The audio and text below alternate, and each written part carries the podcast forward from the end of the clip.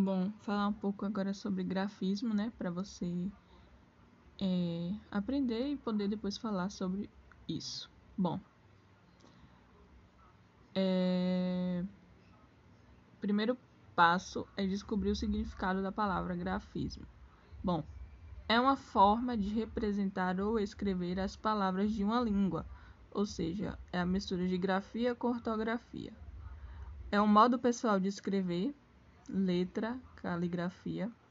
É um estilo característico dos elementos gráficos utilizados por um artista nos seus desenhos ou pinturas.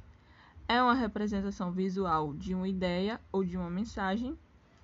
É um modo particular de dispor os elementos visuais de um cenário, de um folheto, de uma página de internet, etc.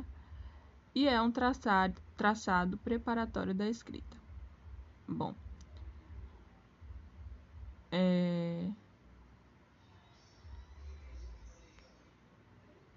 Só um minuto.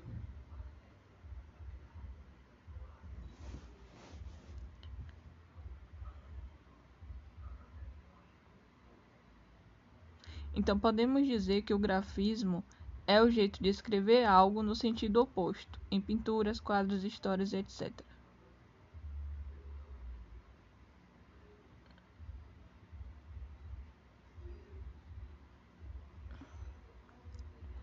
Os traços infantis, em virtude do que expressam, podem ser qualificados como a possibilidade de compreendermos a trajetória da criança em seus aspectos fundamentais, uma vez que os movimentos e os traçados de cada fase têm suas próprias significações e belezas.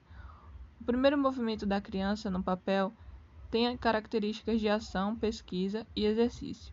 Nessa fase, ela não conhece o medo e vive intensamente construindo suas percepções iniciais.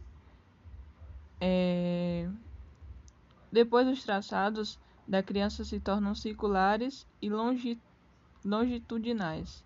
O desenho vai ficando intencional e começa a utilizar cores para diferenciar os significados. É...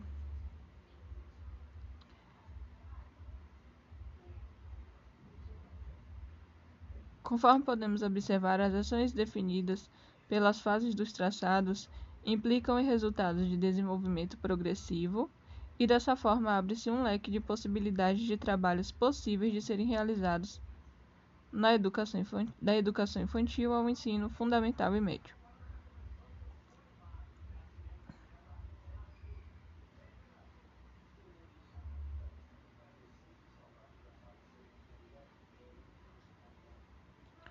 É isso.